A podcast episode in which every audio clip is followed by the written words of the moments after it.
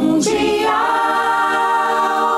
Estamos aqui no podcast com a Jumap, a Junta Mocidade Adolescente da Convenção Batista Pioneira. Eu sou André Castilho, da RTM Brasil, e nós estamos juntos nessa parceria durante a conferência Impacto. Para você que está acompanhando depois, para você que está ao vivo agora também saber, a conferência Impacto vai de hoje, dia 8, até o dia 11, no domingo. Então, de repente, você ainda quer vir, pode vir. Se não, acompanhe os nossos podcasts. A gente está tendo podcast aqui três, quatro vezes por dia com os preletores, com o pessoal que está passando, com o pessoal da organização. Está muito legal. A gente acabou de ter uma conversa, já está no YouTube, com o Mass McConnell. Estou confundindo o nome dele direto, mas o nome dele é Mass McConnell.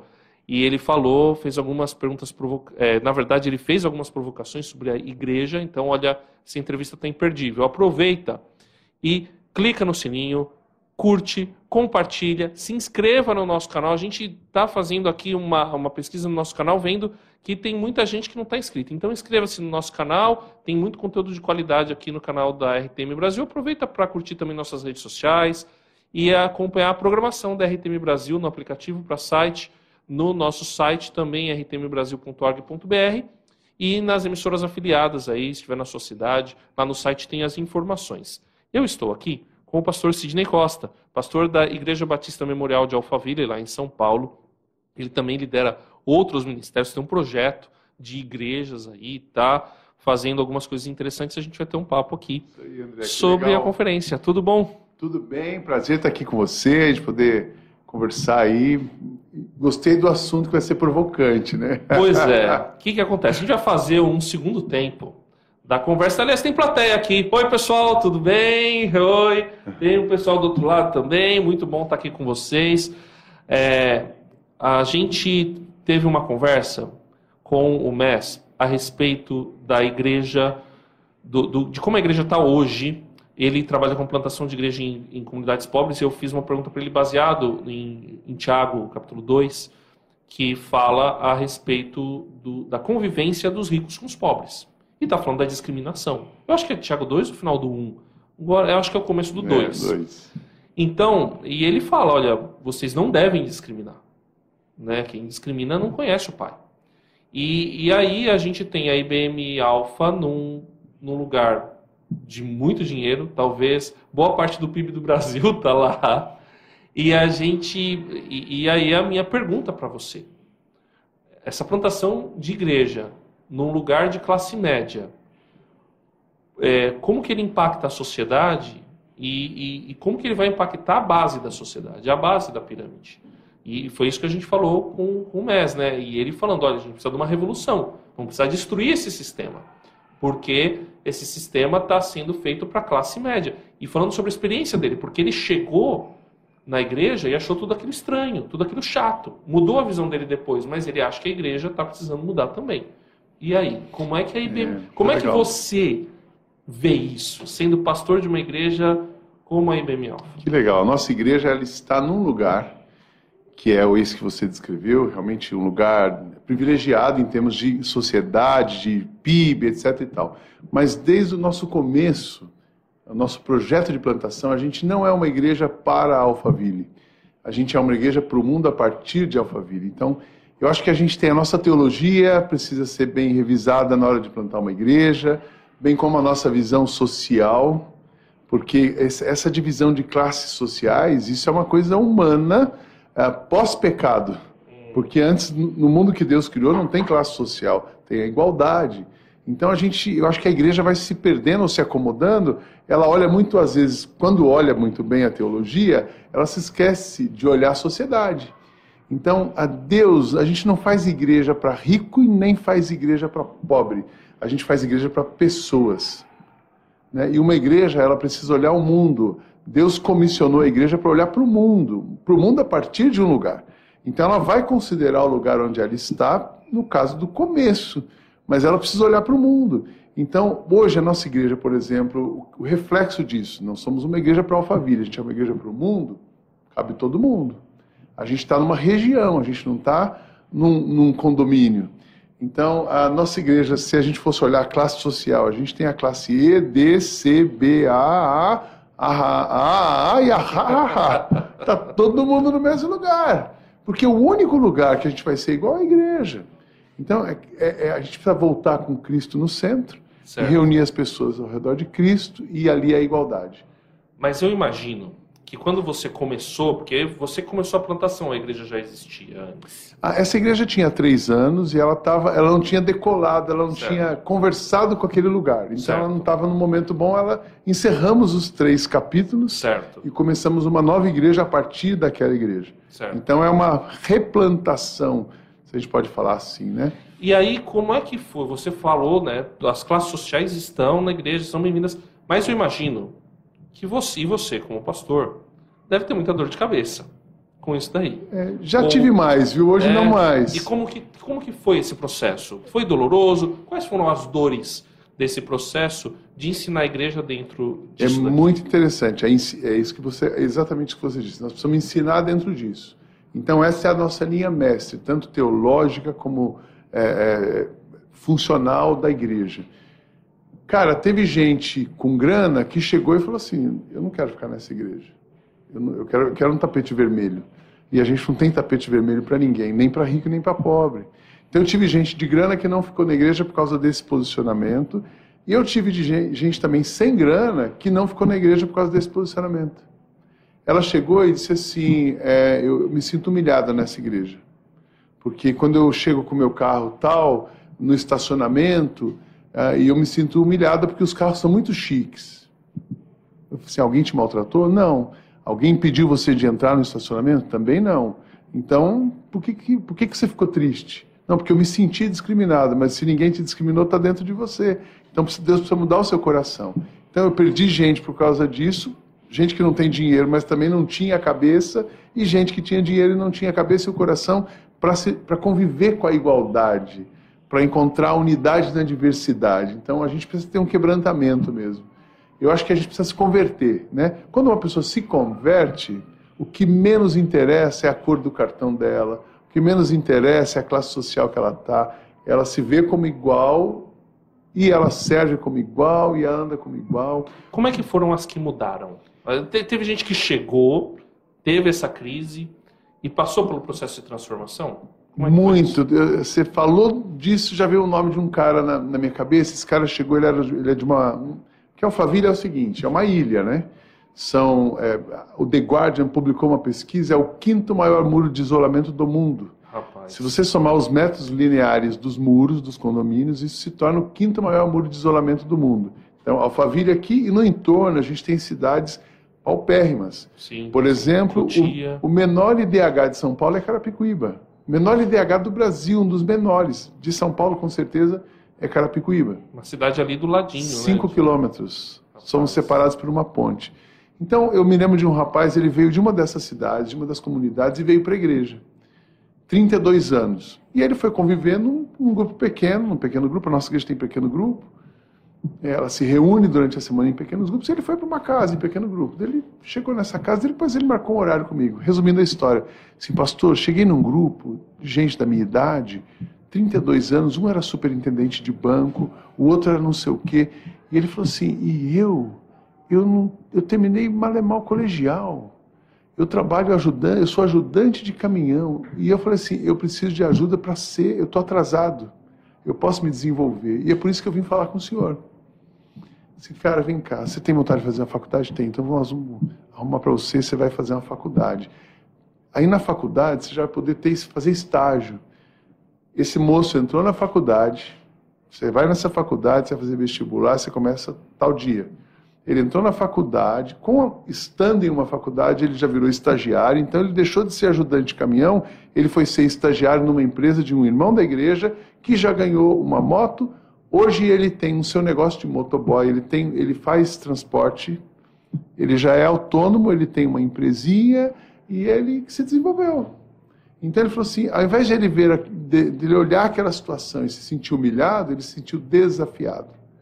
E aí o papel da igreja. A igreja existe para desenvolver as pessoas, o evangelho todo, para o homem todo, em todo lugar, inclusive para quem está perto. Né? O evangelho todo, desenvolver ele intelectualmente, socialmente, economicamente. É, é você ser explorado, ganhar 20 reais por dia como ajudante de um caminhão. e de repente você passa a ser o dono do seu negócio e está gerando receita, gerando emprego. Foi isso que aconteceu com esse rapaz. Incrível a história dele. Quais foram as crises que você pessoalmente passou nesse processo? É. Como que você enfrentou as suas crises pessoais nisso? É, a pior crise é quando a pessoa não entende isso e ela acha que você tem que fazer o que ela quer, né? E ela fica criticando você por não ser do jeito que ela criou uma expectativa para você.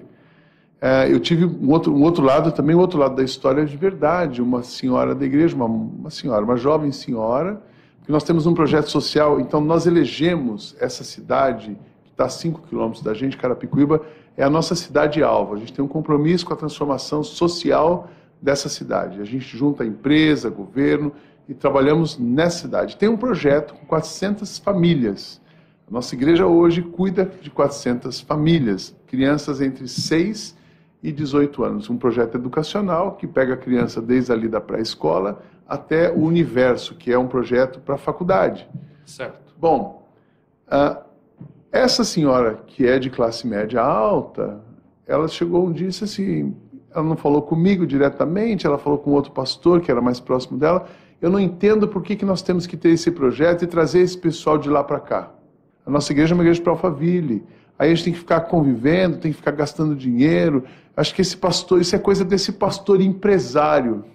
E eu disse assim: o que, que você falou para ela? Ele falou assim: eu falei para ela procurar outra igreja, porque a nossa igreja é assim. Isso não é coisa de um pastor empresário, isso é a natureza do evangelho.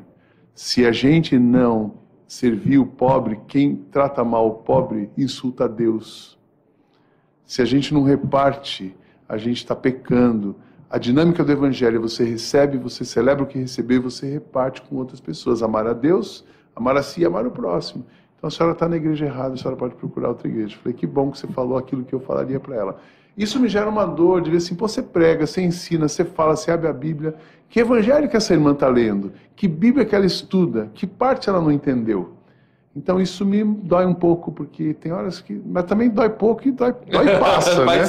Dói e passa, porque olhar a transformação dessas crianças, das pessoas, isso aqui é uma satisfação tão grande que não tem nada que possa fazer uma dor que faça parar isso aqui. Né? É, agora, aí você me colocou a bola na marca do pênalti para eu chutar. Porque tem um ponto que o Messi também mencionou nessa entrevista, na, na conversa nossa, que foi justamente ele falando quando você tem uma igreja, você quer alcançar, então não é uma igreja de classe média, quer alcançar um lugar pobre, você faz um projeto ou planta uma igreja, investe num pastor para plantar a igreja. Ele falou, o mais eficaz é um pastor para plantar uma igreja local, mas a maioria das pessoas prefere investir num projeto para deixar a coisa lá, e isso não tem sido eficiente. Ele falou da realidade da Escócia, né? O, no seu caso, né, você pelo que eu entendi, vocês fizeram o projeto e estão trazendo as pessoas para a igreja. Para conviver é ali. Tá? Para conviver ali. Mas é, você concorda com o que o mestre falou? Como é que é, é essa visão? É, é, eu, eu falo o seguinte: a, a pior ajuda que você dá para uma pessoa é dar dinheiro para ela. Trazendo isso para a plantação de igreja, a pior ajuda é assim: olha, você é um pastor dos pobres, eu pago o seu salário, você fica lá longe de mim. Essa é a ajuda mais fácil, mas é a pior ajuda. Porque você não desenvolve, você não se mistura, você não, não então, assim, a gente apoia, a nossa igreja hoje apoia, atualmente o igreja temos um projeto chamado Igreja 21 que apoia plantadores de igreja. Certo. Hoje são apoiados 98 pastores de 93 igrejas, em lugares díspares, assim. Você Sim, tem de e, todo... e uma igreja mais diferente da outra. Uma igreja né? mais diferente da outra. A 242, né? de novo, porque a gente olha pessoas, a gente não olha, a gente não olha a classe social da pessoa.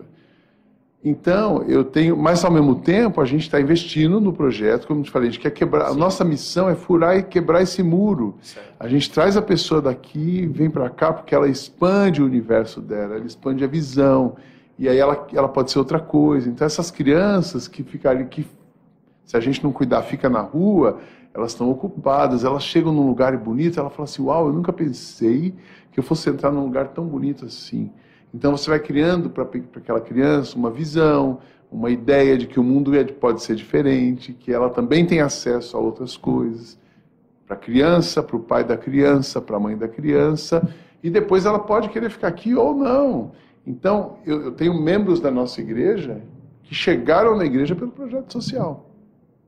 E, e, aí eles se integraram na igreja. E aí eles cantam no coro da igreja, eles vão num pequeno grupo da igreja. Quando você chega no coro da igreja, ninguém pergunta para você assim, qual é a sua classe social? A gente pergunta: que bom que você está aqui, vem servir com a gente.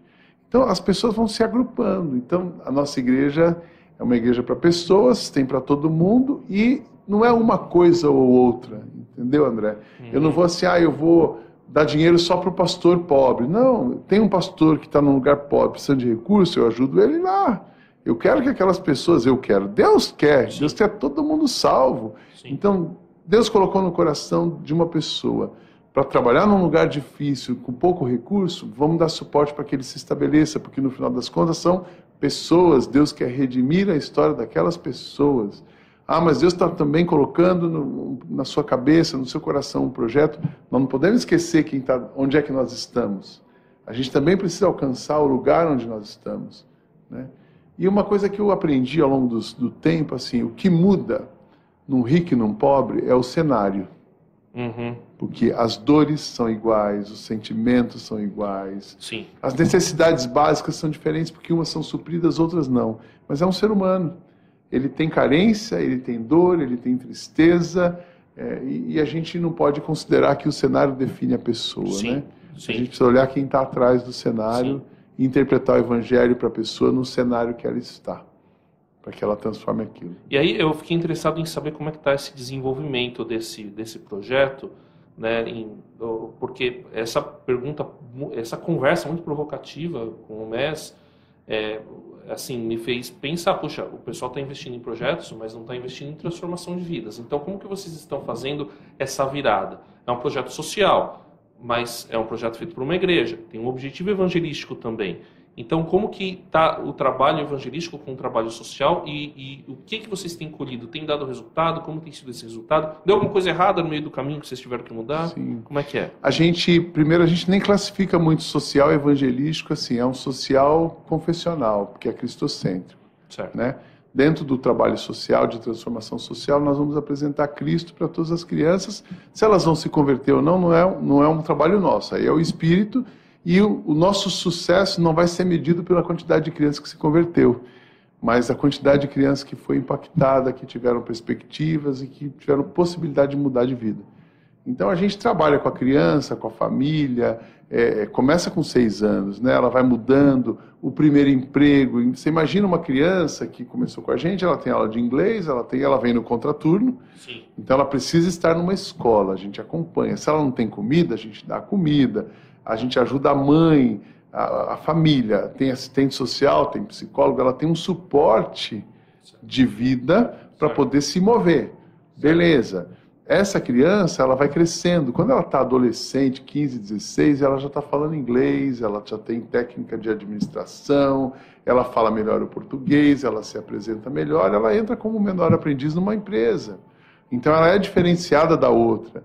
Então você vai dando condição para aquela criança nós estamos agora, o ano que vem vai começar a primeira turma de universidade desses alunos. A gente tem lá uns oito ou nove que já vão para a universidade, então é o próximo passo do projeto. É um projeto educacional, social, com, com confessionalidade. A certo. gente tem a, o, o, Cristo no meio do, que, da história. Que fala que assim, vocês vão vir aqui, mas vocês vão ouvir de Jesus. Vocês vão ouvir de Jesus.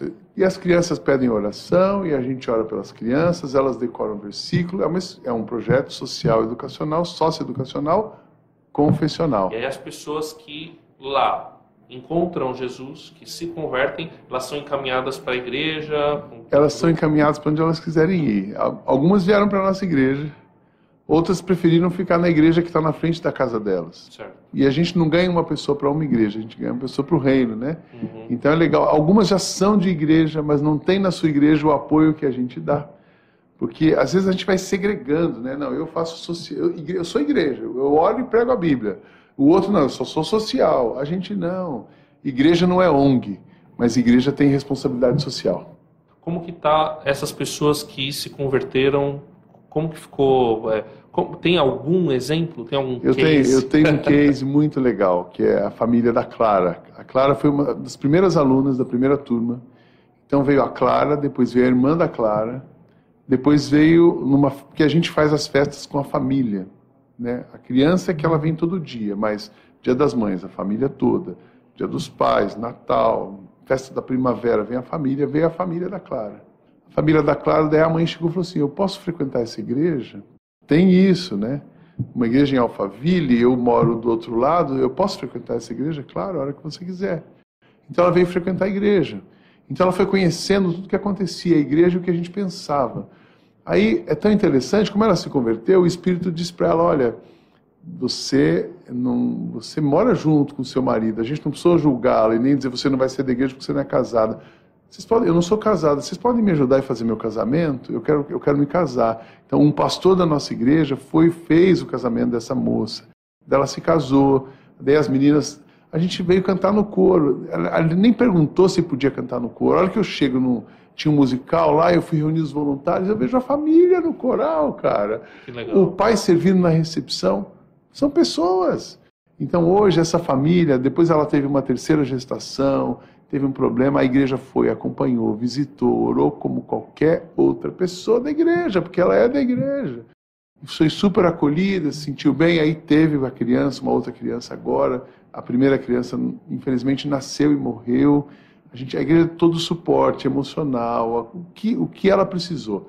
Ela teve uma outra criança agora, está super bem, integrados na igreja, é, casados, as filhas estão lá liderando nos adolescentes, porque as meninas cresceram, lideram também nos adolescentes. É isso. Isso para mim é, é, é, o alvo, é o alvo. A gente tem um tema sensível também que envolve a questão social no Brasil, que envolve a, que é a questão racial também, que você obviamente vai ter, né, até difícil falar sobre isso e eu mesmo tenho muitos questionamentos sobre como tem se tratado isso mas você tem claramente, né? A maior parte dos ricos são brancos, a maior parte do, dos, do, dos mais do, de, de, classes mais baixas são negros ou pretos, enfim. É, como, como ficou? E aí a gente sabe que essa mistura vai acontecer também. Isso. Como como que está sendo trabalhado? Como que você entende que a igreja está trabalhando? Se a igreja está errando, se a gente está fazendo certo, como que como que está isso na realidade de vocês, mas também como que você enxerga isso no, na nossa sociedade de brasileira? novo, assim, a gente tem que chegar com a maior naturalidade possível, né? Porque assim, o valor de uma pessoa não está na cor da pele dela e ela, assim como o valor não está na cor da pele, ela ser discriminada por causa da cor da pele, isso é pecado. Então, racismo não é uma questão cultural, racismo é pecado e a gente, como crente, tem que ser contra. E ser contra não adianta só ser contra, você tem que falar contra e trabalhar contra, né? Então a nossa igreja isso é um tabu que não existe. E a gente, quando existe dentro das pessoas, porque a gente tem um racismo estrutural no Brasil, ah, então a gente aceita porque é estrutural. Não, a gente não aceita de jeito nenhum, nenhum estrutural. É, não é fácil você ser negro no Brasil. Não é fácil você é, ter que passar por essas piadinhas que as pessoas fazem. E a gente tem que ensinar sobre isso. Mas aí como que você quebra a estrutura? Como é que a gente quebra a estrutura? Porque o ensino, é, o púlpito é, é onde a gente joga água para molhar a terra. Né? Por exemplo, eu, eu chamo de agenda humanitária. É, eu quero ampliar um pouquinho. O racismo é um ponto da agenda humanitária. O racismo, a desigualdade, a corrupção, o trabalho escravo, a questão da, da igualdade de gênero, a questão da cultura de paz, a não violência, a violência doméstica, tudo isso faz parte de uma agenda humanitária. E a gente precisa ensinar sobre isso. Então, eu tenho séries de mensagens, por exemplo, o que Jesus nos ensina sobre racismo, violência doméstica, corrupção, identidade de gênero, igualdade de gêneros, trabalho escravo. Mas a igreja fala disso? A igreja precisa falar disso, porque a Bíblia fala disso. Então, quando você começa a ensinar, você traz luz para o pensamento. Então, para mim, esse é o papel da igreja. Como é que a gente faz a nossa igreja? Faço ensinando, faço criando políticas e comportamentos que as pessoas precisam conviver assim. Ah, eu não quero conviver, então você está na igreja errada. Porque é, a pergunta, nós não temos, por exemplo, um regimento interno na igreja. O nosso regimento interno se resume em uma frase: combina com Jesus, combina comigo. Se não combina com Jesus, não combina comigo. Combina com Jesus tratar mal ou discriminar o negro? Não, não combina com Jesus, então não combina comigo. Combina com Jesus eu pagar um salário para uma mulher menor, porque ela é mulher, do que para um homem que é mais. porque ele é homem? Não. A igualdade está ali. Você vai por competência, por vaga, por. Então, discriminação não existe, não pode existir. E a gente precisa combater isso. E aí, como combater isso? Sem entrar numa agenda que muitas vezes não é exatamente a agenda do Evangelho. É, então, eu, eu discordo um pouquinho de você. Para mim, essa é a Ah, agenda. só uma pergunta. É, não é a agenda do Evangelho, Ah, é tá, o tá. contrário. Essa é a agenda Entendi. do Evangelho. Só que a minha visão, né? Essa é a agenda do Evangelho.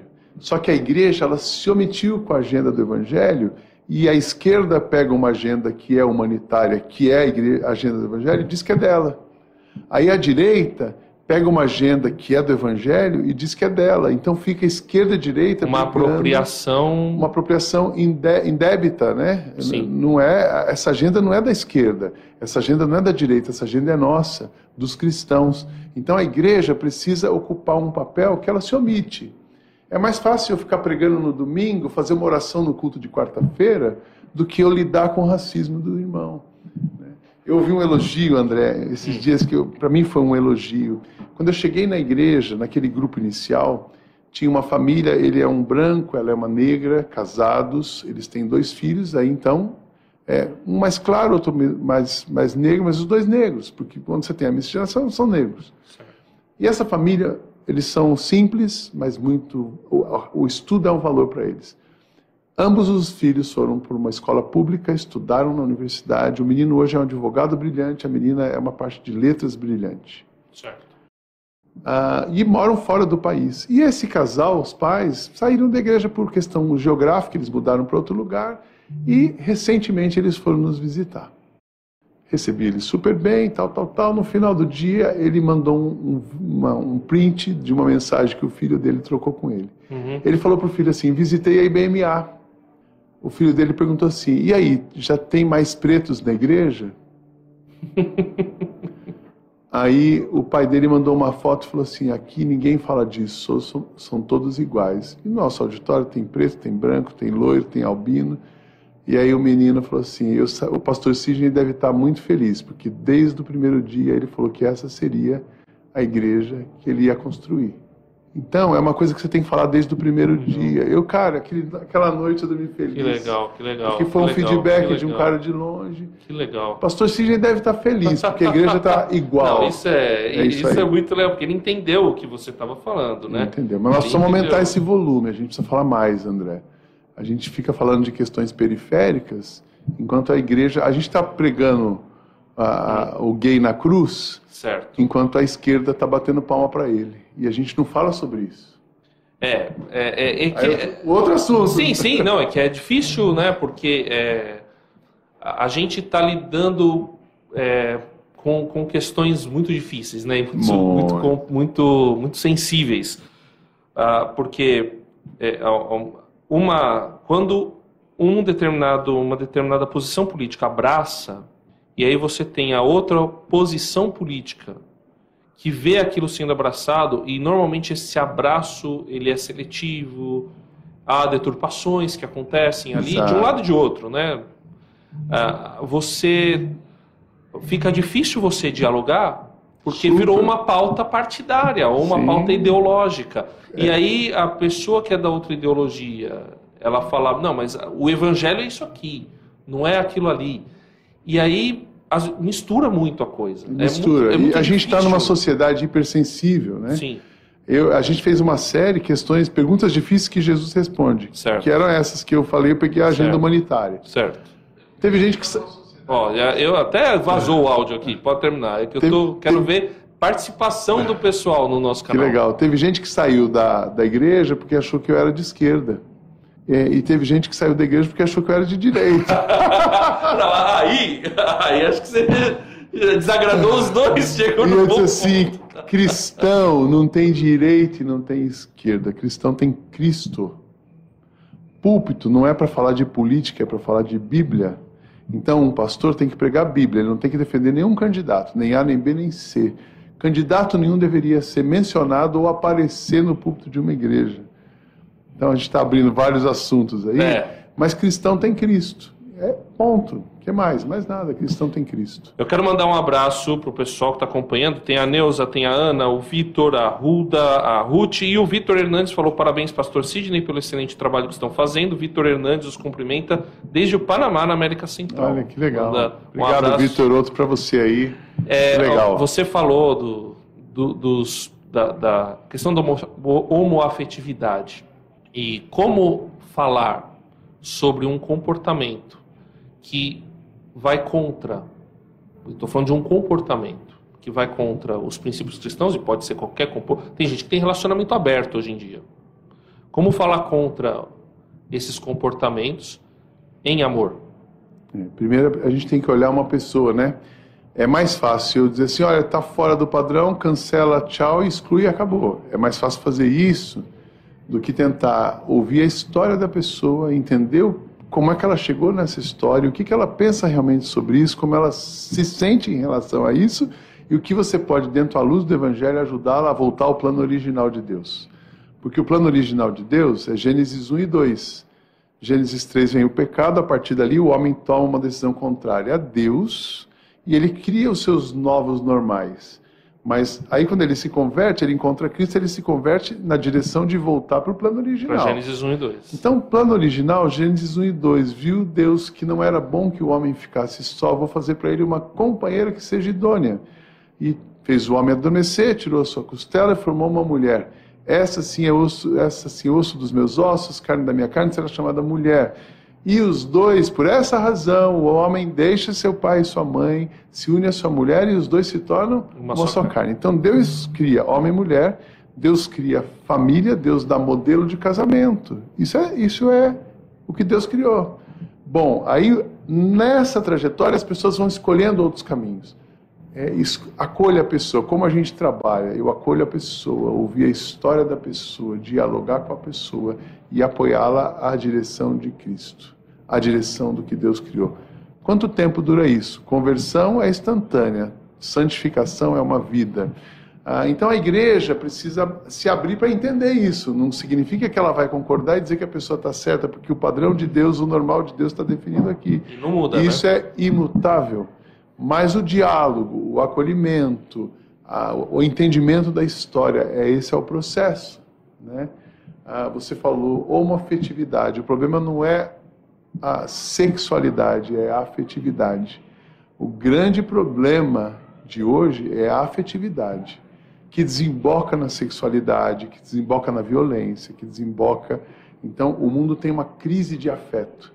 E essa crise de afeto de um pai para um filho, de uma mãe para o filho, vai se desdobrando em outros efeitos. Então, muitas vezes, e aí eu tenho inúmeros casos que a gente já lidou. Imagina. Muitas vezes não é uma questão de sexualidade, é uma questão de afetividade.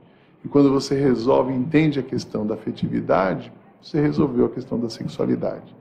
Né? Você estabiliza uma questão uh, que a pessoa lutou com aquilo a vida inteira, luta, ela vai continuar lutando com aquilo, porque é uma questão da carne dela, mas ela já não tem mais o problema do afeto, ela não tem aquela necessidade por afeto.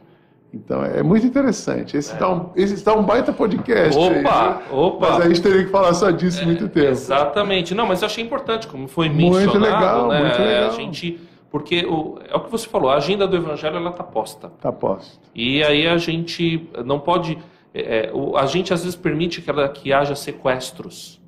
E, e isso se torna é, uma, uma coisa assim, ah, o evangelho então ele é de direita. Ah, não, mas o evangelho é de esquerda. Não, o evangelho é de tal coisa. Quem é cristão vota na direita. Não, cristão de verdade vota, vota na, na, esquerda. esquerda. Não, não, é cristão de verdade fica com Cristo e ajuda a trazer luz para a direita e para a esquerda. É, e acho então, até, eu vou dizer assim, eu, eu não tenho problema nenhum de alguém chegar e falar, ah, voto num fulano da esquerda ou voto num fulano da direita. Meu irmão, você você está entendendo que ele é um ser humano, pecador, safado sem vergonha, como eu e você, e que o que quem manda é Jesus? Você tá, tá Jesus morreu na cruz e ressuscitou para você fisicamente? Ah, tá, beleza. Então, então tamo junto. Acho que não tem. A divergência tá. Eu acho que devia ser usado mais orçamento para isso ou para aquilo. Devia ser direcionado. Isso é operação, forma. né? Isso é operação. É, a pergunta não é em quem você vota, né? A pergunta é o que, você, que mundo você quer construir, né? Às vezes a gente não faz as perguntas que a gente deveria fazer. Que, qual é a sua proposta para o mundo? Que mundo você, como você pode mudar o mundo? Essa deveria ser a nossa pergunta. Não em quem você vota. Você vota em quem você achar que vai te ajudar a mudar o mundo. Pronto. Né? Pronto. Porque se você tem um compromisso com a mudança do mundo, você vai escolher um governante que você acredita que vai te ajudar a mudar o mundo. Agora, as pessoas elas não sabem o que elas querem, então elas ficam no, no, na polarização. A polarização surge na, nesse gap de visão, de desejo, de sonho, né?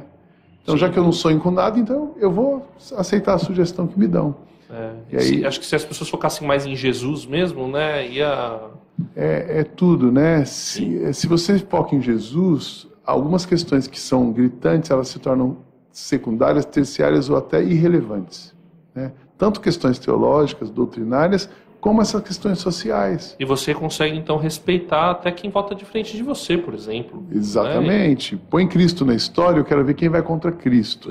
É fácil contra o André, contra o André, é fácil contra o Sidney, mas eu quero ver quem tem coragem de ir contra Cristo.